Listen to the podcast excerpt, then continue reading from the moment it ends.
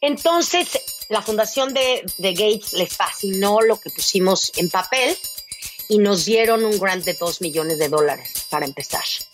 Entonces, de ahí, la mitad del equipo nos dedicamos a empezar a hacer también recaudación de fondos, porque obviamente el presupuesto de los cinco años son casi 10 millones de dólares, o sea, son más o menos 2 millones por año. Y de ahí empezamos a buscar quién iba a dirigir esta organización, que aparte no tenía ni nombre, no era la organización X. A final de cuentas, después de hacer mucho como soul searching y, pensar en lo que a mí me gustaba hacer, decidí como que lanzarme al ruedo y decir, yo quiero aplicar para este, para este trabajo porque me fascina y creo que hay, una, hay un potencial enorme en, en lo que son los Giving Circles.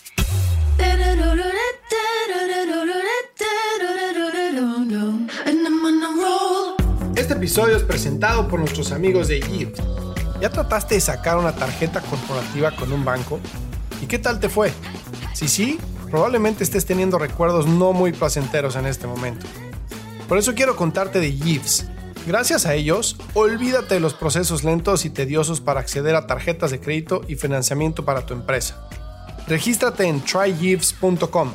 Esto se escribe T de Tomás, R, Y, J, E de Ernesto, E de Ernesto, V de Víctor, E de Ernesto, Sopa.com. Ingresa nuestro código de referido True Growth en cuestión de días tendrás tarjetas de crédito físicas y virtuales ilimitadas para todo tu equipo, junto a una plataforma de gestión de gastos que hará despegar a tu negocio, así como también opción a capital de trabajo y créditos de crecimiento. Para crecer rápido, necesitas a un socio que vaya a tu misma velocidad. Los founders de startups de mayor crecimiento como Justo, Kavak y La House lo saben, y por eso usan Yves. Ve a tryyves.com e ingresa nuestro código de referido True Growth. Hola, hola, bienvenidos a un episodio más de True Growth. Yo soy Fernando Trueba y semana a semana descubro la historia de crecimiento de gente extraordinaria que se ha salido del molde para cumplir sus sueños. Hoy tengo como invitada a Sara Lomelí, CEO y cofundadora de Philanthropy Together, una asociación sin fines de lucro que se encarga de potencializar el impacto de los círculos de dar o giving circles y que cuenta con el apoyo de instituciones como The Gates Foundation, The Kellogg Foundation, Google.org, Founders Fund, Collective Giving Research Group, entre muchas otras. Philanthropy Together ofrece recursos, contenido y organiza eventos para más de 2.500 Giving Circles en Estados Unidos, los cuales han donado más de 1.3 billones de dólares a diferentes causas. Con Sara voy a platicar del impacto de la filantropía, la historia detrás de Philanthropy Together la forma en la que podemos involucrarnos para apoyar causas importantes para cada uno de nosotros y las causas más y menos apoyadas a nivel mundial y mucho más. Te recomiendo que te quedes hasta el final del episodio porque de verdad está espectacular. Puedes conocer más sobre Philanthropy Together en su sitio web philanthropytogether.org, en Instagram arroba philanthropytogether o yendo a su website whatisagivingcircle.com. Antes de comenzar con la entrevista, te invito a que nos regales 5 estrellas en Spotify, Apple Podcast o donde sea que nos estés escuchando. Adicionalmente, te invito a que nos visites en truegrowthco.com y te suscribas a nuestro newsletter para estar al día con las últimas noticias y estrategias de growth para startups. Ahora sí, te dejo con la entrevista con Sara Lomelí, CEO y co-founder de Philanthropy Together. Sara, ¿cómo estás? Muchísimo gusto en saludarte y un honor tenerte en el podcast. Muchas gracias por tomarte el tiempo. No, mil gracias, Fernando. Feliz de estar aquí. Gracias por la, por la invitación. Oye, pues ven, ahorita que estamos platicando qué es lo que están haciendo y lo que he escuchado de Philanthropy Together, la verdad es que me parece espectacular. Yo a nivel personal soy un fiel creyente y te lo digo de todo corazón, de que si el ser humano como nosotros que tuvo la fortuna de cierta forma de tener un poco un camino más pavimentado que los demás, diera más de vuelta, estaríamos en un mundo completamente diferente, ¿no? Soy un fiel creyente de del apoyar a los demás, soy un fiel creyente de dar de regreso y soy un fiel creyente que si tuviste la suerte de tener algo, tienes la responsabilidad a fuerza de dar algo a cambio. Entonces admiro muchísimo tu trabajo y todo lo que han logrado y me, me llamaba mucho la atención platicar contigo porque, número uno, por eh, egoísmo a nivel personal, para conocer un poco más de lo que están haciendo y ver cómo puedo colaborar. Y número dos, porque creo que es súper importante que la gente escuche de todas las formas que existen de poder involucrarse a nivel filantropía y a nivel social para apoyar diferentes causas, que cada quien puede pensar que una causa es más importante u otra, pero el chiste es que cada quien ponga su granito de arena y hay muchas formas de hacerlo, ¿no? Y, no son tan complicadas como parece. Entonces, me llamaba mucho la, intención, eh, la atención platicar contigo para entender muy bien de los Giving Circles, para entender muy bien el rol que están jugando ustedes. Entonces, ¿por qué no, eh, si no te importa, cuéntame un poquito de qué hace Philanthropy Together, qué son los Giving Circles, cómo empezaron? Claro, no, feliz, feliz. Y bueno, eh, a mí todo esto me, apasiona, entonces feliz de, de, contarte. Bueno, Philanthropy Together es una organización sin fines de lucro. Somos una iniciativa de cinco años para apoyar el movimiento de Giving Circles a nivel mundial. Nuestra misión es democratizar y diversificar la filantropía a través del poder de los Giving Circles. Y aquí viene la pregunta del, millón, ¿no? Bueno, ¿qué es un Giving Circle? O sea, un Giving Circle es un grupo de personas que tiene valores compartidos que se unen para crear un cambio. ¿No? Ese grupo de personas unen su tiempo, sus fondos, sus donativos y deciden colectivamente a qué los van a destinar. Entonces, bueno, sus esfuerzos, el diálogo o conversación o discusión o debate que tienen entre ellos y la aportación colectiva que van a dar, se van a transformar en un cambio en poder comunitario, en un cambio social, en acción cívica, ¿no? Como bien decías, cada uno podemos poner nuestro granito de arena y lo que tienen los Giving Circles es que en lugar de que uno como individuo diga, ok, mi causa es X y le voy a dar aquí y, tú digas, bueno, pues a mí mi causa es también esa, pero yo le voy a dar a otra parte, nos reunimos como grupo y entre todos decidimos cuáles son los valores que nos unen como, como grupo, cuál es la causa que nos apasiona y entre todos decidimos qué organización o qué iniciativa o a qué líderes vamos a apoyar. Entonces, obviamente, se da una aportación colectiva que tiene mayor impacto en esa organización la que, la, que recibe. Y además, con todo esto, estamos cambiando completamente la narrativa de quién es un filántropo, ¿no?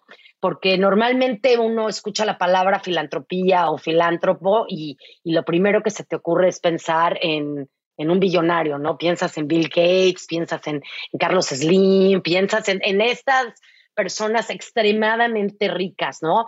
Y, y, además te digo, no solo además de extremadamente ricas, sientes que tienes que tener cierta edad, ¿no? Tienes que tener más de 60 años seguro para poder ser un filántropo. Y la verdad es que no es cierto.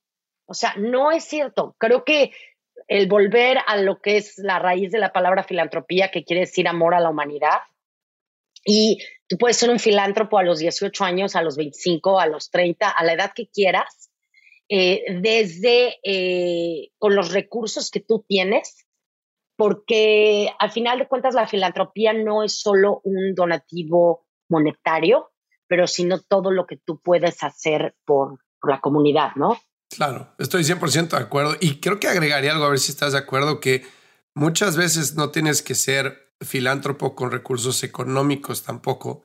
Puedes ser filántropo con tu tiempo, ¿no? O sea, si tú puedes donarle tiempo a la gente en algo que sepas hacer, si eres experto en X, Y, Z y, y, puedes ayudar a alguien con un poco de conocimiento eh, sin esperar nada a cambio, estás haciendo un impacto, ¿no? Y uno puede ser filántropo en su colonia, en su cuadra, con su vecino. O sea, el chiste es ayudar a alguien en algo que necesita, ¿no? Sin esperar nada a cambio. Creo que ese sería el centro de todo.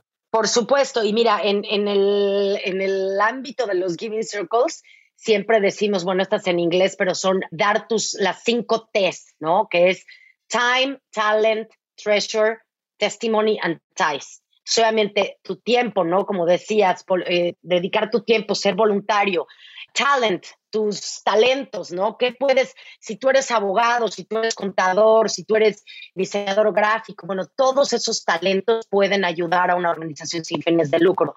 Treasure, pues es obviamente este donativo eh, monetario. Testimony, tu, tu voz, tu historia. ¿Cómo puede tu historia elevar la historia de alguien más y de las causas que te apasionan, ¿no? Muchas veces, ¿por qué le da uno a determinada causa, bueno, pues porque tienes un familiar que sufrió de, pues, de alguna enfermedad y por eso te llama esa causa, o por qué, porque tienes hijos chicos y entonces estás muy involucrado en el tema de la educación para los, para los niños pequeños, etcétera, etcétera. Entonces, tu testimonio es extremadamente importante. Y la última es TIES, que son tu network, ¿no? Tus redes. Entonces, muchas veces a lo mejor dices, híjole, mano, yo no puedo ahorita donar dinero, no estoy en una posición de poder donar dinero, pero todos somos parte de diferentes networks, de diferentes redes, de diferentes círculos y puedes abrir puertas, ¿no? Todo el mundo conoce a alguien que le puede abrir la puerta a alguien más y creo que cuando, cuando nos tomamos el tiempo de decir, bueno, esta organización me encanta el trabajo que está haciendo o esta es la causa que me apasiona, de qué manera me puedo involucrar. Hay mil y una maneras, como tú dices. Completamente de acuerdo. Me encanta cómo lo, cómo lo explicas y y bueno, me encantaría este, entrar un poquito más a detalle en los Giving Circles, según me platicabas antes de empezar la entrevista, siempre ha sido algo descentralizado, ¿no? Históricamente, como que se organiza cada quien por su lado y, si lo pensamos como en grupitos de personas tienen ciertos intereses en común y hay alguien que organiza, etcétera, y están regados por todos lados, ¿no? ¿Cómo entra Philanthropy Together al movimiento? ¿Qué es lo que despierta tu interés en traer un poco de organización o de crear una asociación que pudiera ayudar a la organización para, eh, para empoderar a los gaming circles para que siguieran creciendo y para darles un poco de, acortarles el camino, ¿no? por decirlo de alguna forma. Claro, de la, última investigación que se hizo, en el 2017 se vio que había como 1.600 Giving Circles solo en Estados Unidos. Luego hubo otra investigación que lo hicieron a nivel mundial, vieron que había como otros 400, teníamos 2.000. Ya ahorita con la pandemia y lo que hemos podido averiguar empíricamente, hay más o menos como 2.500 Giving Circles alrededor del mundo. La mitad de esos Giving Circles son independientes. O sea, eso quiere decir que eres tú y tus primos, ¿no? Eh, alrededor de la, de la mesa de tu comedor, alguien en un giving circle con 10 personas, alguien en un giving circle con 50 personas, pero de diferentes causas, todos independientes. Y la otra mitad, hay unos networks de giving circles que existen hoy. Entonces, existen dos networks, tres bastante grandes, de giving circles de mujeres el 70% de los Giving Circles, y ahorita te voy a platicar por qué, están liderados por mujeres. Entonces, eh, hay tres Giving Circle Networks muy grandes de mujeres. Hay eh, Giving Circle Networks a nivel de fe. Entonces, hay un, network de Giving Circles judíos que están en Nueva York y en Israel. Hay un network de Giving Circles uh, musulmanes hay un network eh, también de Giving Circles eh, a nivel de identidad racial, ¿no? Entonces hay un network de Giving Circles afroamericanos, asiáticos, latinos, y yo trabajé varios años en Latino Community Foundation, en donde empecé un network de Giving Circles latinos en California. Entonces, durante esos años teníamos 23 Giving Circles, involucrando más o menos a 500 personas como tú, como yo, que cada quien daba mil dólares al año y, bueno, el dinero se juntaba y se han podido mover dos millones de dólares de gente común y corriente, ¿no? Para organizaciones muy pequeñas que además están lideradas por latinos y apoyan a comunidades latinas, ¿no? Entonces, bueno, durante esos años yo me empecé a conectar con los líderes de los otros networks de Giving Circles, ¿no? Y platicando, bueno, el network judío, ¿y ustedes qué están haciendo? No, pues nosotros esto y, así. Y en algún momento dijimos, no existe nada que nos apoye como, no somos una industria, pero como campo, ¿no? Como movimiento de giving circles a todos. Cada quien está haciendo su cosa, sus propias cosas y no hablamos unos con otros. ¿Qué podríamos hacer? Entonces, em, una de estas líderes conoció a una, una program officer trabaja para la, para la fundación de Bill y Melinda Gates. Y esto fue en el 2017. Y le dijo, oye, queremos ver, porque no existe nada que, que reúna a los Giving Circles, para ver si nos podrían dar un dinero para podernos reunir. Y entonces conseguimos 25 mil dólares para poder reunir a 50 personas en Michigan en la mitad del invierno. tenía que ser, sí, nos estábamos muriendo de frío, pero tenía que ser en un lugar barato. Entonces, bueno, pues Michigan en el invierno, éramos 50 personas, los dirigentes de varios de estos networks de Giving Circles, que nos reunimos dos días a decir, bueno, ¿qué es lo que necesitamos como, como movimiento de Giving Circles? Después de estos dos, días nos dimos cuenta que necesitábamos algo, pero no sabíamos todavía qué porque cada network estaba en un nivel diferente, tanto de sofisticación como de la audiencia era muy diferente, la forma de manejar los círculos era muy diferente, lo cual es la belleza de los círculos también, o sea que no hay reglas, tú inventas tus propias reglas para tu círculo. Entonces, bueno, al final de esos dos días regresamos con la fundación de, Gates y dijimos, mira, sí queremos algo, algo necesitamos, pero no sabemos qué.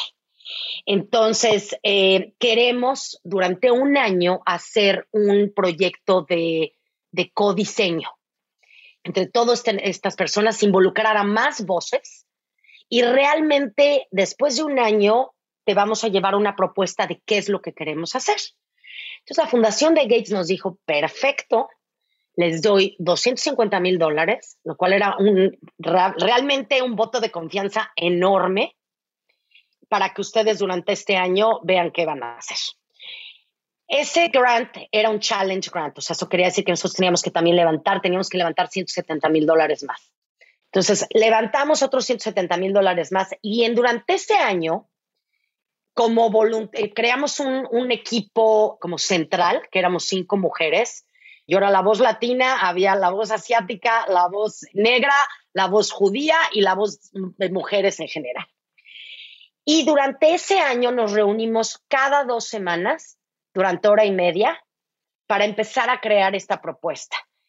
Hicimos como 60 entrevistas por Zoom. Te estoy hablando que esto es 2019, antes de que Zoom fuera popular, o sea, me cae que hubiéramos comprado, hubiéramos comprado acciones, que teníamos horas de llamadas en Zoom.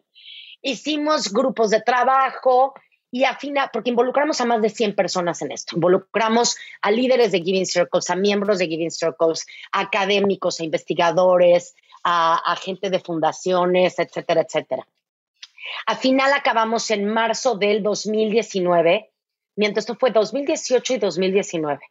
En marzo del 2019 acabamos en, en, Seattle, en la Fundación Gates, con un grupo como de 100 personas y un salón lleno de post-its por toda la pared, mm porque también obviamente lo que hacen los Giving Circles todo siempre es muy democrático, muy transparente y era lo que queríamos, lo que todo el mundo sintiera que su voz estaba siendo tomada en cuenta, ¿no? Entonces, bueno, al final de ese año, que fue el, verano del 2019, y creamos un, un, plan de negocio espectacular para lo que hoy es Philanthropy Together. Llega, volvimos con la Fundación Gates y dijimos, aquí esto es lo que queremos hacer. No vamos a crear una organización a perpetuidad, vamos a crear una iniciativa de cinco años. En cinco años, como una campaña nada más para, para empujar, en cinco años queremos apoyar el movimiento de Giving Circles. Y lo queremos apoyar de la siguiente manera, ¿no? Tenemos cuatro focos o, enfoques estratégicos que es eh, showcase, como, le, como ya sabes, Demostrar propagar lo que es, propagar lo que son los Giving Circles, Scale, que es bueno, pues crecer y escalar este movimiento, Strengthen and Sustain, o sea, como fortalecer y también hacer que este movimiento, bueno, florezca, ¿no? ¿Por qué nada más cinco años? Porque era mucho más fácil fondearnos si decíamos que éramos, que somos una iniciativa cinco años, no algo a perpetuidad y porque también somos un, laboratorio de innovación. O sea, lo que queríamos era experimentar, hacer diferentes programas, probarlos, sirvió, perfecto, le hacemos aquí unos cambiecitos y lo volvemos a lanzar. No funcionó, a otra cosa y tratamos algo nuevo, ¿no? Entonces, la fundación de, Gates le fascinó lo que, lo, lo que pusimos en papel y nos dieron un grant de dos millones de dólares para empezar. Entonces, de ahí la mitad del equipo nos dedicamos a empezar a hacer también recaudación de fondos, porque obviamente el presupuesto de los cinco años son casi 10 millones de dólares, o sea, son más o menos 2 millones por año. Y de ahí empezamos a buscar quién iba a dirigir esta organización, que aparte no tenía ni nombre, no era la organización X a final de cuentas, después de hacer mucho como soul searching y, pensar en lo que a mí me gustaba hacer, decidí como que lanzarme al ruedo y decir, yo quiero aplicar para este, para este trabajo porque me fascina y creo que hay, una, hay un potencial enorme en, en lo que son los Giving Circles. Las metas que tenemos estos cinco años son bastante agresivas porque esa misma investigación que te decía yo del 2017, donde vimos que había 1.600 Giving Circles, vimos que había más o menos 150 mil personas involucradas en Giving Circles y que en los últimos 20 años los Giving Circles han movilizado 1.3 billones de dólares a organizaciones y iniciativas chiquititas. Mm. Y esto es importante porque digo, a lo mejor 1.3 billones de dólares sí es mucho dinero, pero quizá no hay corporaciones y fundaciones y, billonarios, ¿no? Que mueven mucho más dinero que eso. ¿Por qué es importante en, en este sentido? Porque es dinero nuevo. No es dinero que compita ni con dinero de corporaciones ni con dinero de fundaciones. Es dinero de individuos y aparte es dinero no de los millonarios y los billonarios, sino que es dinero de gente común y corriente. Y es el inspirar filantropía entre la gente común y corriente. Para muchas personas, la primera puerta dentro de la filantropía son los giving circles, porque la forma en que, que se forma, o sea, que se maneja un giving circle es muy social. O sea, imagínate una cena en tu casa en donde todo el mundo está feliz cenando, estás tomándote una copa de vino, pero además de eso, estás discutiendo sobre una causa que te apasiona, estás aprendiendo sobre la causa, estás aprendiendo sobre las organizaciones que están trabajando para apoyar a la gente que está afectada por esto y estás además creando una comunidad con esa, con esa, tanto como con la organización como con el grupo que es parte de tu círculo. Entonces, bueno, ahorita justo hay, se acaba de, publicar un, un reporte sobre los beneficios hasta para la salud, no solo la salud mental, pero la salud física de la gente de ser parte de estos Guinness Circles, porque es, ¿no? Es el, hay muchísima investigación de la, de la, de la relación que hay entre el dar y la felicidad. Claro. O sea, lo ven en estudios en el cerebro, en estudios, o sea, la gente que da es más feliz, punto. Claro, sí, por supuesto. No, te genera dopamina, ¿no? O sea, igual. Sí, totalmente. Te hace, te hace mucho más, sí, por supuesto. Oye, ¿cuál es? que muchísimas cosas que mencionaste me, me llaman la atención. Primero, si entra mi mente de negocios y pienso la dificultad de operar una planeación como la que hicieron de forma democrática, con cientos de personas en las que quieres escuchar a todos y darles gusto a todos, que digo, es que eso es imposible. O sea, ¿en qué momento? O sea, en algún momento tienes que decir esto no puede entrar porque si no acabamos con un pipeline de de 10.000 iniciativas que no nos va a dar tiempo a hacer, ¿no? Entonces, me interesaría mucho conocer cómo el manejo político, social de esas ideas para que, este, pues que la gente siga arriba del barco sin, y, probablemente su idea no participó o lo que querían, pues no hizo el corte, ¿no? Eso por un lado. Y después, por otro lado, también el tema de levantar capital como sin tener claro qué hacer. O sea, como que la idea general era era buena, ¿no? O sea, era buena en el sentido de queremos hacer algo bueno, pero de cómo se ve eso y de qué se trata era todavía ambiguo, ¿no? Entonces, está increíble que, que The Gates Foundation, sobre todo, pues haya dicho yo le entro y los apoyo, porque eso imagino que abrió muchísimas puertas. Y la tercera, si no te importa, es, mencionaste, si tengo los, los números bien, 2.500 Giving Circles y más o menos 150 mil personas involucradas, que digo, es que no es nada. O sea, no es nada en proporción. O sea, ¿en dónde están las barreras para que la gente haga más? Y la primera que me viene a la mente es confianza, que creo que hay mucha gente que piensa que a la hora de darle a alguien esa confianza en una organización a la que darle, que tu dinero realmente termine donde tiene que terminar, no que no sea alguien más que se lleve el beneficio. Y la otra creo que también es falta de awareness de cosas en las que se pueden ayudar y de awareness de cómo se puede ayudar. Claro. Entonces, me, interesaría mucho conocer como qué papel juegan ustedes en esos tres aspectos, si no te importa. No, claro, no, feliz. Mira, primero, sí, la colaboración es difícil, ¿no? Siempre la, la democracia es difícil, la colaboración es difícil, pero se tiene que hacer. ¿no? A final de cuentas, creo que lo estamos viendo en el mundo como cada vez que nos polarizamos más y que no, que, ya no oímos a la gente que, no piensa como nosotros, el mundo sufre, caray, sufre. Entonces sí es un trabajal, pero se tiene que hacer.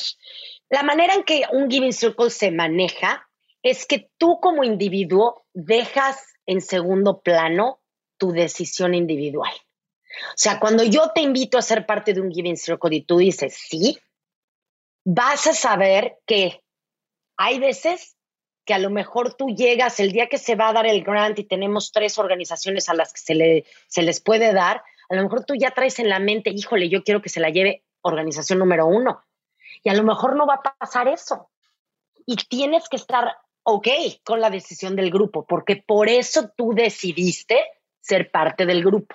Entonces, muchas veces le decimos a la gente, o sea, ven con la mente abierta y el corazón abierto, porque a final de cuentas el ser parte de un movimiento colectivo de dar o de generosidad, ser parte de un giving circle, ¿no? En, México muchos les dicen círculo de dar, que me encanta también, o sea, es, el, es un círculo de generosidad. El momento en que tú decides ser parte de esto es porque sabes que la decisión del grupo es más importante y tiene más peso que la tuya. Entonces, sí, sí fue, fue difícil el año de la colaboración. Mira, lo que hicimos al principio fue, em, te platicaba que nos reunimos 50 personas en Michigan y dos días y no llegamos a nada. Dijimos, no podemos, o sea, si vamos a hacer esto durante un año, el equipo principal no pueden ser 50 personas porque nunca nos vamos a poner de acuerdo. Exacto. Entonces se mandó una encuesta y se dijo, ¿cómo están ustedes? ¿Está todo el mundo de acuerdo en que seamos estas cinco personas dirigiendo el, asunto? Sí, ok.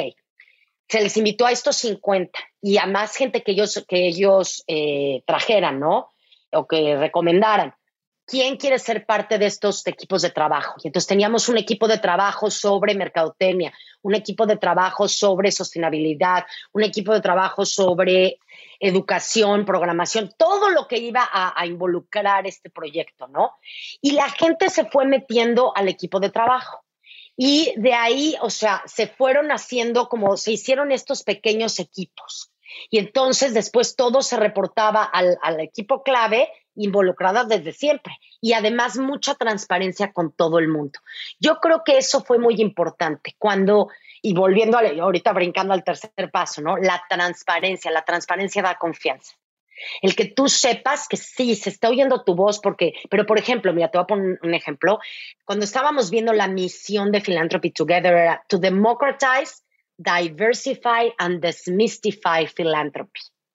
Y en algún momento que, que cuando llegamos las 100 personas a ese cuarto lleno de post-its, alguien dijo, ¿desmystify? Pues, ¿Qué le desmistificamos? Pues no, no sé qué. Y entonces hubo gente que dijo, ok, bueno, tenemos estas dos ideas, ¿quién vota? Votación y votación y votación hasta que no. Y sí, mira, te voy a decir, hubo gente que en un principio dijo, a mí este rollo no me interesa, están ustedes demasiado big tent, ¿no? Que se le dice cuando queremos ser un poquito para todos. Dice, y yo no, no comulgo con eso. Perfecto, hubo gente que no le entró. Cuando empezamos nosotros ya, porque queríamos nosotros ser algo como muy abierto para, para que todo el mundo cupiera, ¿no? Cuando empezamos en el 2020, justo cuando empezó la pandemia, lanzamos el primero de abril del 2020, tengo un equipo completamente remoto por diseño. Ya, o sea, la pandemia fue, llegó después, pero por diseño iba a ser completamente remoto porque quería yo también diferentes perspectivas de alrededor de todo Estados Unidos, no nada más de cómo piensa la gente en la, el área de la Bahía de San Francisco, que no es como piensa en Estados Unidos, ¿no? Entonces, el tema de la pandemia, que fue muy fuerte para todo el mundo, y dos meses después, todo el tema del asesinato de George Floyd, todo el tema de, equidad racial y todo lo que se está viviendo en el país últimamente, nos hemos, quieras que no, vuelto mucho más mm. progresistas en ese sentido y mucho más liberales. Y por lo mismo hay gente que ha dicho, ¿sabes qué? Esto ya está medio politizado, yo ya no le entro. Y al contrario, gente que al principio no le había entrado porque estábamos muy neutrales en la mitad, dijeron, ¿sabes qué? Ya vi que sí, sí estás haciendo lo que dijiste que ibas a hacer. Entonces ahí vamos. Entonces es un poco también como de, ¿no? De selección, de que cada quien se va a autoseleccionar ser parte o no ser parte. A final de cuentas, yo jamás le voy a decir a la gente cuál es la causa que tienen que apoyar.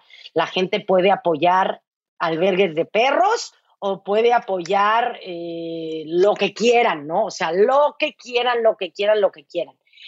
El segundo punto que dijiste, ¿no? De qué manera con algo tan descentralizado logras tener un apoyo de una fundación del tamaño de Gates. Bueno, aquí, y no me, no me voy a poner yo el, el saco de esto porque, como te digo, fuimos mucha gente, es también la reputación y la credibilidad de cada una de las personas que estuvimos involucradas desde el primer momento. Eh, yo desde que estaba en Latino Community Foundation tenía eh, apoyo de la Fundación Kellogg eh, y varios de estos líderes de Giving Circles, ¿no? O sea, como que la, la gente, el tema de la, de la filantropía y el mundo de la filantropía, te conoces. Y entonces sabes el trabajo que ha hecho la gente en otras fundaciones, en otras organizaciones. Entonces, había aquí como que aunque éramos una organización nueva, traíamos el, pues el know-how y la experiencia y la reputación de mucha gente en, de muchos años, ¿no? Entonces, bueno, sí, o sea, en el momento en que Gates decide entrarle, sí, como dices, es un sello de, de confianza, ¿no? Que nos abrió la puerta a podernos reunir, por ejemplo, con Fidelity Charitable. Eh, al mismo tiempo, y es muy chistoso también, y pasa yo creo que también en, en el mundo de los startups, que también a la gente le entra de, uy, pues estos ya pusieron, pues yo no pongo. Sí. ¿No? O sea, como que, ¿no? El territorio, el marcar territorio. Entonces nos costó trabajo el volver a abrir también camino con otras fundaciones, que bueno, a final de cuentas puedo decir que gracias a Dios sí, tenemos ahorita apoyo de Kellogg, apoyo de Rakes Foundation, y es lo que uno va viendo, ¿no? O sea, el, el ir moviendo todo el, el movimiento y demostrando con hechos. Aunque llevamos apenas dos años, nos hemos movido muy rápido. Realmente la pandemia, y no, no digo la pandemia, el mundo virtual nos ayudó, fue una, fue una, nos fue mejor que si hubiéramos estado en vivo. ¿Por qué? Porque la gente, y ahorita me voy a, los la, a la demografía o los datos demográficos de la gente que participa en Giving Circles, pero la gente, todo el mundo está en Zoom ya. Todo el mundo sabe usar un Zoom. No importa si tienes 15 años, 12, 75, todo el mundo sabe usar Zoom. Entonces, eso fue muy bueno para nosotros porque todos nuestros programas se iban a ser virtuales de todas maneras y la gente ya se siente muy cómoda en Zoom. También, por ejemplo, eh, de repente a los dos meses ponemos un programa, la incubadora esta de Giving Circles que tenemos, y me llega gente de Alemania y gente de Shanghái y gente de China que se querían unir al programa y dije, ¿cómo nos encontraron? Sí, para, o sea, en esos momentos literalmente teníamos 100 personas siguiéndonos en Twitter. No me preguntas cómo nos encontraron, nos encontraron y nos dimos cuenta que este movimiento no era solo de Estados Unidos, sino es un movimiento global. Y hay un momento global y hay un, un apetito de todas partes. Entonces, bueno, pues de ahí hemos tenido programas en México, todos nuestros materiales están en español, están en chino, están en alemán ya, porque hemos tenido programas también en Alemania. Entonces, bueno, eso es extremadamente eh, esperanzador. Otra cosa que dijiste y que quiero regresar a eso, el tema de, sí, caray, 2.500 Giving Circles es poquitito y 150 mil personas. Ahorita somos como 250 mil personas involucradas. Es muy poquita gente. ¿Por qué es? Mira, una es que hay muchos más, son 2.500 Giving Circles que conocemos. Okay. Yo creo que hay miles de Giving Circles por ahí que no sabemos de ellos. ¿Por qué? Porque pues a lo mejor a ellos ni siquiera les interesa estar en un directorio o ni siquiera saben que existimos, ¿no? Entonces, por eso uno de nuestros enfoques estratégicos es showcase, es, es hacer este awareness, ¿no? Y, y expandir este awareness, como tú dices, de aquí estamos, existimos, estos son Giving Circles. Si tienes un Giving Circle, métete al directorio para que te tengamos allá. Todos estos, estos recursos y estos eh, artículos y todos estos programas que tenemos son gratis. Únete a nosotros. Tenemos un, un foro comunitario en donde la gente, diferentes líderes y miembros de Giving Circles se platican unos entre otros para aprender y no tener que reinventar la rueda. Entonces, muchísimo es el awareness y algo que tú tocaste, que fue la transparencia y la confianza. La sexta T del Time, Talent, Treasure, Testimony and Ties es Trust. Y es esa confianza que muchas veces, y yo creo que especialmente a nosotros como latinoamericanos nos cuesta mucho trabajo, porque desgraciadamente venimos de países en donde ha habido gobiernos muy, muy corruptos, instituciones muy corruptas y no confiamos. Y cuando hay una tragedia en México, por ejemplo, un temblor o lo que sea, toda la comunidad, no, en un segundo, en un segundo ahí estamos.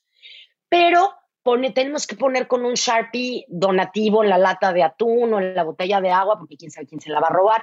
No damos dinero, sino que damos producto en especie porque es más difícil que se lo roben. Estamos ya, estamos bien maleados, ¿no? Como dicen, la, burra no nace arisca, la hacen. Es obvio que estamos, que tenemos muy poca confianza. Al mismo tiempo te puedo decir, por en estos años que he estado trabajando yo en filantropía, con la gente que yo he conocido en México, en Argentina, en Chile, en otros lugares de Latinoamérica, en Brasil, esto está cambiando, gracias a Dios. ¿Por qué? Porque hay una sociedad civil y hay un movimiento de filantropía que está creciendo y que se está fortaleciendo en toda Latinoamérica, en donde las cosas funcionan, en donde hay transparencia, en donde hay compliance, en donde hay lineamientos. Pues nosotros lo que nos toca es dejar ir, dejar ir y confiar. O sea, yo me acuerdo cuando yo empecé el primer Latina Giving Circle aquí en San Francisco con un grupo de amigas de México, ¿no? Llegué y les platiqué el tema, todo el mundo me dijo, sí, qué emoción. En el momento que les dije, son mil dólares al año, me pelaron los ojos así enormes. Y con sus bolsitas Louis Vuitton y sus zapatitos Jimmy Choo me dijeron, oye, no, pues es que es mucho dinero, pero déjale, voy a decir a mi esposo, ahora que regresemos de Aspen te aviso. Sí. Dije, no. Dije, no, no, a ver, ¿cómo? No. ¿Qué es lo que está pasando aquí? A los seis meses volví a intentar con un grupo de latinas, pero ya nacidas en Estados Unidos. Les platiqué el, tema y antes de que acabara yo de echar mi rollo, ya tenía yo cheques en la mano para empezar el inicio. Entonces dije, a ver, ¿qué es lo que está pasando aquí? Hay un tema de confianza y de transparencia. me regresé con el primer grupo y les dije, a ver, chicas, vamos a hacer esto. Y esto es transparente y democrático. Y ustedes van a ver a dónde va el dinero. Ustedes van a decidir número uno, la causa, la organización, van a ver en dónde eh, eh, lo que el dinero está haciendo. Y te voy a decir, cuando regresé con ellas dijeron, ok, va.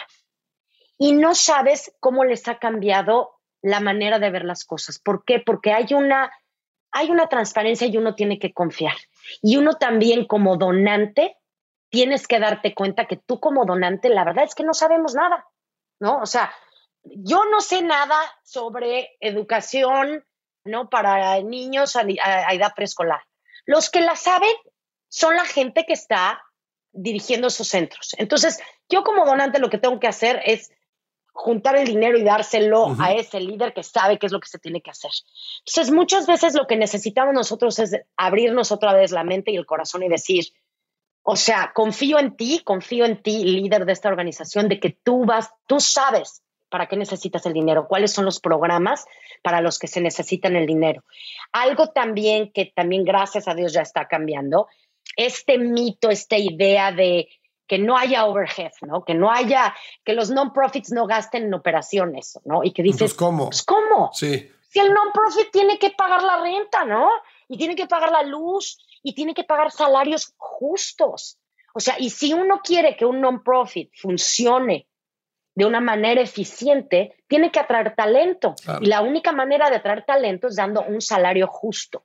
Entonces, cada vez que tengo algún donante, algún eh, miembro de algún Giving Circle que me dice, ¿cuánto es el porcentaje ideal que debería de un non-profit gastar en operaciones? Le digo, o sea, ningún, quítate la idea del, porcentaje, que lo más importante que tiene un non-profit es su gente. Tienes que invertir en la gente. Sí, de acuerdo. Entonces, lo que hacemos mucho también en Philanthropy Together es mucha educación al donante. Tenemos eh, muchos webinars. Acabamos de tener ahorita un summit que se llama We Give Summit, donde tuvimos más de 100 speakers. Tuvimos como 30 sesiones, que luego te mando el link porque ya a partir de, de mañana o pasado ya están todas las grabaciones ahí, es gratis. Mm. Son como cuatro días enteros de contenido, pero sobre todo, o sea, ¿qué tema quieres? Apoyar a, la a los jóvenes LGBT, eh, apoyar la justicia de, climática, apoyar, o sea, cualquier cantidad de cosas, porque lo que necesitamos es seguir aprendiendo y evolucionando. Y ahora sí me regreso, ¿por qué el 70% de los Giving Circles son liderados por mujeres? Hay muchos Giving Circles de mujeres y se está viendo más ya Giving Circles de comunidades de minorías, ¿no? De, latinos, de, de afroamericanos, de asiáticos. ¿Por qué? Porque en Estados Unidos solo el 8% de los dólares filantrópicos se van a las comunidades de color. Wow. A las causas de mujeres y niñas es el 1.9%. No puede ser. O sea, a comunidades LGBT, 0.3%. Igual a mujeres y niñas de color, 0.3%. ¿Y a dónde se va la mayoría? Mira, de todo el pay, pastel enorme de filantropía que se da en este país, que son, creo que son trillones o billones, es muchísimo dinero. El 95% se va solo al 8% de los non-profits. Esos non-profits son los hospitales, porque los hospitales mm. en este país son non-profits, la iglesia mm. y los endowments de las universidades. O sea, de los Ivy Leagues, del, no, que, digo, ya la verdad es que qué más dinero necesita Harvard o Stanford. La verdad es que no. Es lo que te iba a decir, o sea, es nada más lo que único que hace es continuar segregando. Sí, y sabes qué es el problema, que es un poco un círculo vicioso. ¿Por qué? ¿Qué pasa? Si yo tengo dinero para dar, ¿no? Y hay mucha gente que da por una visión altruista, por una visión, como dices tú, de la responsabilidad de, que tenemos de que si hemos sido afortunados de poder dar algo a la comunidad. A final de cuentas, hay muchísima gente que la única razón por la que dan es por estos temas de impuestos, ¿no? Claro. Lo que quieran, cada quien tiene su motivación X. Pero ¿qué pasa? Si yo tengo X cantidad de dinero para dar y no sé cómo o no sé en dónde, le voy a preguntar a mi, a mi financial advisor, ¿no? A mi, a mi este, consejero financiero. Y muchas veces estos consejeros financieros, pues la verdad es que tampoco son expertos en filantropía ni en, causas, pues no, digo, no tienen por qué serlo. ¿Qué es lo más fácil que le van a decir? Te van a decir a ti, Fernando. Oye, quiero dar este dinero porque me interesa. Lo primero te van a preguntar y te van a decir, oye, Fernando, bueno, pues, ¿qué te interesa? No, pues es que a mí me interesa la educación. Oye, pues, ¿a qué universidad fuiste? No, pues bueno, yo salí en Berkeley. Pues sale a tu alma mater. ¿Por qué? Esa es la respuesta más fácil. Pues porque ellos se lavan las manos. No hay, no va a haber el que te van a, eh, que, se tomen el tiempo que te digan, ok, Fernando, pero a ver, vamos a sentarnos una hora tú y yo qué tipo de educación es la que te interesa, en dónde quieres afectar a, o apoyar a una población determinada, en algún lugar geográfico determinado. Oye, mira, déjame averiguarte, te, te voy a hacer una lista de 10 organizaciones que tienen presupuestos pequeños en donde tu donativo realmente va a tener un impacto. No lo van a hacer. ni, el, ni, el, ni el consejero financiero ni el consejero filantrópico. No se van a tomar el tiempo. Entonces, ¿por qué es, o sea, por qué los giving circles son importantes? Porque hay un, hay un aprendizaje también como grupo, ¿no? Lo que no sabes tú, lo sabe alguien más del grupo o en tu mismo grupo, a lo mejor ninguno de ustedes saben, saben que les interesa el, cambio climático y quieren hacer algo, pero ninguno de ustedes es experto. Pero bueno, a lo mejor deciden que de los días que son, tres se van a dedicar a hacer un poco de investigación y es el chiste de empezar a encontrar, otra vez, no reinventar la rueda. Hay muchísima información y muchísimos expertos pueden invitar a alguien que les hable sobre el tema, etcétera, etcétera. Es que lo que acabas de decir me choqueó porque realmente la intención de donar es hacer una diferencia, ¿no? Pero si el dinero está terminando donde dijiste, pues no va a haber ninguna diferencia porque se sigue apoyando los mismos círculos, ¿no? O sea, darle dinero a una universidad o sea, perdón, pero con los, los tuitions que hay y sobre todo la cantidad de gente que tiene acceso a una Ivy League, pues no hace ninguna diferencia más que para quien lo da, que probablemente pues le reserve un lugar a su familia o qué sé yo, ¿no? Pero bueno. Y ni siquiera. Y ni siquiera, sí. O hospitales, está bien, obviamente el tema de salud es, es muy importante, pero con el sistema de salud en Estados Unidos, digo, difícil, ¿no? O sea, yo creo que justo una de las preguntas que tenía para ti era, cómo hacer la diferencia. Y creo que el hacer la diferencia es apoyar causas que, que, están afectando a la mayoría de la gente. ¿No? Obviamente, número uno.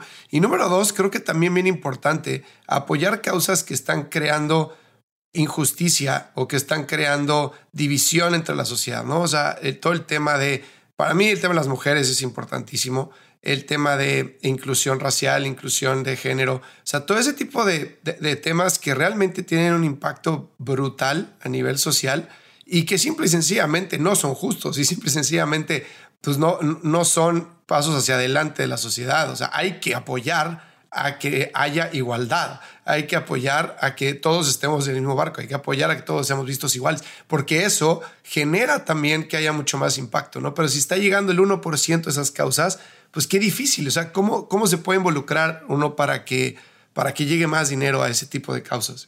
Claro, y por ejemplo, por eso te digo, o sea, los, los, este tema de los giving circles no es nuevo, lleva cientos de años en todo el mundo, ¿no? Como, o sea, en México existen las tandas, que no es exactamente un giving circle, pero bueno, es esta, hay, hay tipos de, de, filantropía comunitaria en todo el mundo. Aquí en Estados Unidos, eh, como en los 80 empezó este, este concepto de giving circle como lo conocemos hoy, y la mayoría eran mujeres y mujeres con, o sea, con bastante poder económico que a lo mejor tenían sus fundaciones familiares y que aunque ellas estaban un poco de florero, ¿no? De dirigiendo la, fundación, esa fundación familiar no estaba dirigiendo dinero a las causas de mujeres y niñas. todas estas mujeres decidieron un momento que ya se cansaron y dijeron, ¿sabes qué? No, voy a crear mi, mi propio rollo con mis amigas y vamos a fundar causas de mujeres y niñas. Porque es ridículo que el dinero no llegue ahí. Claro. Entonces, por eso es lo que estamos viendo ahora, muchos giving circles que, se están creando alrededor de diferentes identidades o de diferentes causas, ¿no? Como dices, de justicia social, de, equidad racial, etcétera, etcétera, para tratar de, pues de mover un poquito la, aguja en esto, ¿no? Y un poco lo que, lo que estamos tratando de hacer, y era un poco lo que, lo que hablé hace un mes en, en TED, era esto, el cambiar el cambiar la idea de filantropía, o sea, y el cambiar la idea de filantropía de que no es, no está en las manos de 30 billonarios en el mundo. Tiene que estar en las manos de todos nosotros, porque si lo cambiamos a todas nuestras manos, entonces vamos a cambiar no solo quién da, pero cómo damos que es lo que estábamos diciendo, de manera transparente, de manera con confianza, de manera de involucrarte más allá de nada más un donativo financiero, ¿no? Sino con tu tiempo, con tus, con tus talentos. Y también vamos a cambiar las causas que se fondean. Claro. O sea, es todo una, como que una revolución que se tiene que dar a todos niveles, ¿no? Y que va también desde traer a más eh, eh, personas, a más diversidad también a trabajar en las grandes fundaciones, porque también, ¿qué pasa? Uno le da a la gente que, se ve como uno. Claro. Sí, entonces hay que traer más diversidad a trabajar en las fundaciones grandes. Y también algo que, era, que es muy importante, que no quiero que se me olvide, es normalmente cuando hay algo, o sea, ahorita cuando fue el tema de Trump, ¿no? Y todo el tema, el ataque a, a, la comunidad negra, el ataque a la comunidad latina, el ataque a la comunidad judía, muchísimos millones de dólares se fueron a ACLU, ¿no? Para los derechos humanos, etcétera, etcétera. Perfecto. Hacen un trabajo espectacular. Pero, ¿qué pasa con todos esos non-profits chiquititos que durante el tema, cuando se vino Trump contra la, contra la frontera, todas estas organizaciones chiquititas tenían colas de gente, filas de gente paradas desde las 5 de la mañana fuera de sus puertas. Y a estas organizaciones que daban ayuda legal, apoyo legal, apoyo a inmigrantes, no les estaba llegando más fondeo. ¿Por qué? Porque son demasiado pequeñas y la gente no las conoce. Entonces, yo lo que le quiero decir a toda tu audiencia es, el día que quieras apoyar una causa, que no se queden nada más con los usual suspects, ¿no? O sea, que si quieres, si hay, un, si hay una tragedia, todo el mundo se va y le da apoyo a la Cruz Roja. Sí, la Cruz Roja es un trabajo espectacular, pero hagan más su tarea. Chequen quiénes son esas pequeñas organizaciones que también se van a ver inundadas de clientes, inundadas de gente que, las va a estar buscando y que no les está llegando el fondeo. ¿Y cómo le hace uno para identificar esas organizaciones? Pues mira, ahora sí que, que, la primera es en el Internet, andas googleando por todas partes. La segunda es la mayoría de los Giving Circles dan a nivel local, 84% de los Giving Circles donan a nivel local. Entonces, fíjate en tu colonia, en tu condado, en tu ciudad, cuáles son esas organizaciones que, que, están apoyando la causa que tú que te apasiona a ti. Involúcrate más, ve y visítalas, habla con la gente con la que a la que apoyan. Y algo, o sea, súper importante, y esto, bueno, ya es 2.0, ¿no? después de crear tu Giving Circle y todo, el involucrarse más allá, ¿no? De dar un donativo. El que si, si estás apasionado de una causa, caray, métete a la junta directiva y métete al patronato de esa organización. Todas, todos los non-profits siempre están buscando gente profesionista, gente educada, para donar tu tiempo y tu, y tus, y tu talento, ¿no? Y no, no tiene nada de malo ir a ordenar despensas y a, ayudar un sábado, no, síganlo haciendo, síganlo haciendo. Pero si eres contador, eh, abogado, eh, mercadólogo, lo que sea, esos talentos son extremadamente importantes para todas las organizaciones. Buenísimo. Oye, ¿cómo le hacemos? Yo que soy papá, uno de los mensajes que yo trato de decirle a mis hijos, mi hijo tiene ocho años, el grande, la chiquita tiene tres, todavía no entiende, pero al grande cuando le da dinero a su abuelo, que por Navidad o por su cumpleaños o lo que sea, nosotros le pusimos una regla y siempre le decimos que tiene que destinar un porcentaje del dinero a ahorro, un porcentaje de dinero a dar de vuelta y un porcentaje de dinero pues para comprarse algo que necesite, no algo que quiera. Y es algo que le tratamos de inculcar pero creo que podemos hacer un mucho mejor trabajo a nivel acciones personales, o sea, que no solo lo escuche, sino que lo vea. Número uno, nosotros apoyamos algunas causas de forma financiera, pero no tanto con tiempo, ¿no? ¿De qué forma puede alguien que tiene familia inculcarle a sus hijos y a sus, las siguientes generaciones el amor por dar, el amor por involucrarse, el, desde el punto de vista de vas a crear un impacto, pero aparte del punto de vista que decías, de, te vas a sentir mejor, o sea, si no lo haces por los demás, lo por ti. O sea, ¿cómo le puedes hacer para inculcarle eso a los niños? ¿A qué edad es bueno? ¿Qué tips nos podrías dar? Mira, yo creo que lo que tú estás diciendo, eh, el ejemplo es lo que más funciona, ¿no? Y te voy a decir, siempre que hacemos, hay veces que hacemos giving circles, pop-up giving circles, ¿no? Que son como giving circles en 90 minutos. Acabamos de hacer uno para apoyar una organización en Ucrania y la primera actividad que hacemos es hablamos de nuestros valores, ¿no? Y cada vez que le preguntas a la gente, piensa en algún valor que es importante para ti personalmente. ¿De qué manera ese valor influencia tu generosidad? ¿Y ese valor de dónde viene? Mira, el 98% de la gente dice de sus papás. ¿Por qué? Porque es eso. O sea, tú como papá eres, te están viendo, ¿no? Los niños no solo te están te están viendo y oyendo, pero te están, sienten y sienten como lo que, lo, que tú estás, todo lo que tú estás haciendo. El tema de las, de las porcentajes me encanta. Yo leí un libro eh, sobre, sobre eso, ¿no? De que los niños aprendan a ahorrar y a dar también. Y por ejemplo, hay muchas veces, porque no es tampoco tan fácil cuando están chiquitos, porque en muchas organizaciones no te los, no te los aceptan. Yo me acuerdo que uno de mis hijos quería a trabajar, ir a trabajar en un albergue de animales cuando tenía como 11 años y dijeron, no, no, no, tienes que tener 16 o algo así. entonces, bueno, pues, ¿qué hacemos, no?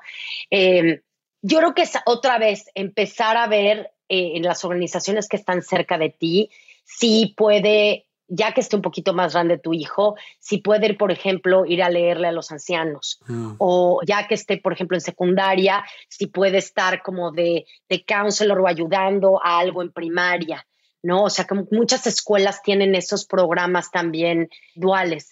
Y yo creo que ustedes, como, como ejemplo, es el, el, simplemente, mira, los niños ven todo, el, el, cómo tratas tú a la gente que es menos afortunada que ti, lo dice todo, ¿no? O sea, las acciones hablan mucho más que las palabras. Completamente de acuerdo. Hay un invitado que tuve en el podcast, el primer episodio, de hecho, que se llama Modesto Gutiérrez, que me decía que mucha gente decía muchas cosas, pero hacía otras por completo, ¿no? Diferentes. Y que había un dicho que decía que era algo así como, cállate porque no me dejas escuchar lo que haces o algo así. Sí. Era como básicamente puedes decir lo que quieras, pero tus acciones son lo que va a, dictaminar lo que realmente pienso de ti, lo que realmente veo y lo que realmente se me queda, ¿no? Claro, completamente. Ah, haces tanto ruido con lo que haces que no me dejas escuchar lo que dices. Claro.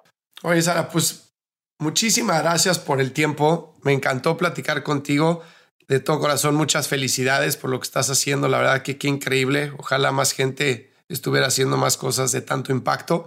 Te felicito muchísimo por todos los logros y te agradezco que te hayas tomado el tiempo de platicar tu historia con nosotros. No, hombre, feliz, o sea, feliz de estar aquí contigo y, y bueno, pues ahora ya nada más que salga lo del Wigip Summit, te paso el link para que lo pongas ahí, para que la gente pueda accesar también esto y, y cuando quieras. Mil gracias, mil gracias por la invitación. Claro que sí. ¿Dónde los pueden encontrar?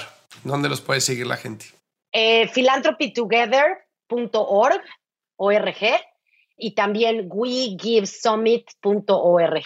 Perfecto, voy a poner los links ahí en, el, en Spotify, en Apple Podcast y en nuestro blog también. Sí, y también si quieren saber más lo que es un Giving Circle, hay otro website que tenemos que está en inglés y en español que se llama what, whatisagivingcircle.com. Ah, buenísimo. Y ahí tienen los dos idiomas. Buenísimo, pues los vamos a compartir para que los chequen. Perfecto. Muchas gracias por tu tiempo. Gracias, Fernando. Este episodio es presentado por nuestros amigos de Gives. ¿Ya trataste de sacar una tarjeta corporativa con un banco? ¿Y qué tal te fue? Si sí, probablemente estés teniendo recuerdos no muy placenteros en este momento. Por eso quiero contarte de Gives. Gracias a ellos, olvídate de los procesos lentos y tediosos para acceder a tarjetas de crédito y financiamiento para tu empresa. Regístrate en trygives.com. Esto se escribe T de Tomás, R, Y, J, E de Ernesto, E de Ernesto, V de Víctor, Edernesto, sdesopa.com. Ingresa nuestro código de referido True Growth. En cuestión de días tendrás tarjetas de crédito físicas y virtuales ilimitadas para todo tu equipo, junto a una plataforma de gestión de gastos que hará despegar a tu negocio, así como también opción a capital de trabajo y créditos de crecimiento. Para crecer rápido, necesitas a un socio que vaya a tu misma velocidad. Los founders de startups de mayor crecimiento como Justo, Kavak y La House lo saben y por eso usan Yves. Ve a tryyves.com e ingresa nuestro código de referido True Growth. Si encontraste valor en este episodio, cuéntale a alguien. Y si no, también cuéntale a alguien. La mejor forma de ayudarnos es compartiendo tu opinión. Síguenos en Instagram, arroba truegrowthco o envíanos un correo a hola arroba truegrowthco.com. Leemos todos los mensajes y nos encanta estar en contacto contigo. Califícanos con 5 estrellas en iTunes o donde sea que nos estés escuchando para que podamos seguir creciendo y tengamos más invitados para ti. Menciónanos en Instagram y comenta lo que más te gustó de este episodio. Puedes encontrar las notas y referencias mencionadas en este episodio en truegrowthco.com diagonal podcast. Muchas gracias por escucharnos. Yo soy Fernando Trueba y te espero en el siguiente episodio de True Growth Podcast. Mientras tanto, sigue creciendo.